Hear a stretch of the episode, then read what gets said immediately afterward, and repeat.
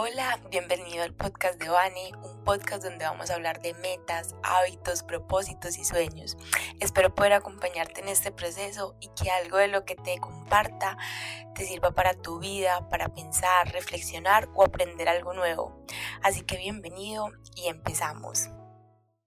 Hola, bienvenidos al podcast de Vani. El día de hoy te quiero hablar de mi taller Gestionando tus emociones para rendir mejor quería traerlo al podcast porque siento que este es un taller muy especial, es la segunda vez que lo lanzo y me parecía importante contarte un poco en qué consiste, qué vas a encontrar adentro, por si resuena contigo, por si resuena con lo que has sentido que quieres mejorar. Quizás esa sea la oportunidad para que te unas y aproveches este espacio donde vamos a hablar de esas emociones que a veces pueden dificultar nuestros procesos y nuestra organización cotidiana, porque finalmente para mí no se trata de llenar nuestra vida de muchas cosas hasta que estemos colapsados, sino de hacer las cosas de tal manera de que podamos también descansar, sentirnos mejor, pensar en nuestro bienestar y que realmente eh, cada vez llenemos nuestra vida de más cosas que valgan la pena, eliminando cosas que son quizás distractores y que nos restan y no nos suman. Yo sé que cambiar es difícil, yo sé que eliminar viejos hábitos y viejas formas de ser no es fácil,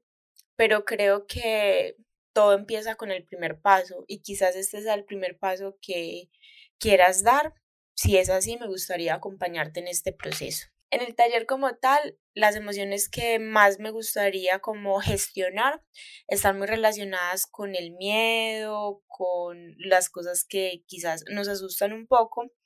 Y siento que quiero abordar el tema de los miedos porque es una emoción muy paralizante y a veces cuando estamos paralizados es cuando menos hacemos las cosas que deberíamos hacer y que sabemos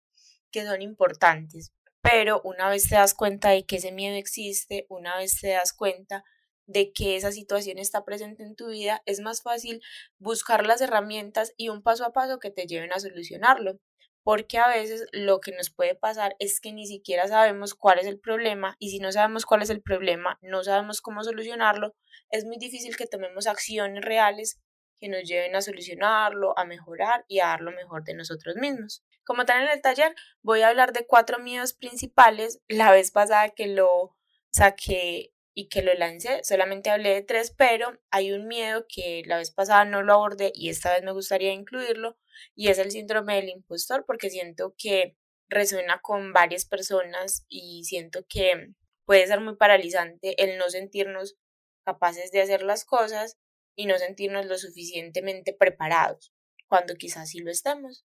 También vamos a hablar del miedo al éxito. Sé que es un miedo paradójico, pero aparece más de lo que pensamos. La falta de confianza en nosotros mismos, pero más enfocada a esa falta de confianza en nuestra propia palabra, ¿cierto? Cuando nos decimos vamos a hacer esto y no lo hacemos y cómo seguimos desconfiando en nosotros mismos y algunas técnicas para que puedas como parar esa situación y que realmente puedas empezar a confiar en tu palabra que finalmente es la más valiosa de todas. Y por último, trabajaríamos también el perfeccionismo, que siento que es algo que quizás nos han inculcado como algo positivo, hacer las cosas súper perfectas y súper bien, pero puede ser muy paralizante y realmente no es tan positivo como nos lo han pintado. Entonces también vamos a hablar de ese tema y algunas herramientas que te pueden ayudar a tramitarlo mejor. El taller tiene un segundo momento donde hablamos de dar claridad a nuestras ideas y voy a dar algunas técnicas para que puedas como pensar en esas metas a largo plazo, cómo conectarlas con esas acciones cotidianas y cómo identificar cómo está tu cotidianidad para que realmente puedas hacer algo al respecto que te lleve a introducir nuevos hábitos en tu vida que te lleven realmente a esa meta que quizás estás proyectando a largo plazo. Como última parte del taller voy a dar técnicas y herramientas para que te organices mejor, porque yo siento que cuando trabajamos nuestras emociones, es decir, lo interno, las creencias, las sensaciones que están adentro de nosotros, luego trabajamos en un plan que nos acerque a eso y por último tenemos unas técnicas y herramientas que nos ayuden a darle forma a todas esas ideas, es cuando podemos organizarnos un poco mejor. como último contenido voy a dar técnicas y herramientas y todas estas técnicas, herramientas, alternativas, soluciones, las voy a compartir en un cuaderno de trabajo porque me interesa mucho que puedas escribir, que lo puedas bajar al papel, que puedas aclarar tus pensamientos por medio de la escritura. Para mí la escritura es supremamente poderosa. Entonces, con el taller también vas a recibir un cuaderno de trabajo donde vas a poder bajar como en el papel todo eso que vamos a trabajar en el taller. Y bueno, como tal, de eso se trata el taller que voy a estar dando el próximo 21 de mayo a las 10 de la mañana si quieres inscribirte, si quieres hacer parte de este taller, para los 10 primeros inscritos tengo un regalo muy especial que es una sesión gratuita de asesoría donde vamos a trabajar después del taller en cómo te fue con el cuaderno de trabajo, en las cosas de las que quizás te diste cuenta, en ese plan que quieres quizás ajustar y puntualizar y que te puede ayudar a darle como forma a todas esas ideas que aparecen para que puedas bajarlo un poco más y puedas conversarlo con alguien y no te quedes como solamente eh, con el taller, sino que puedas acceder como a esta sesión. Esta sesión para mí es súper valiosa porque ayuda como a bajar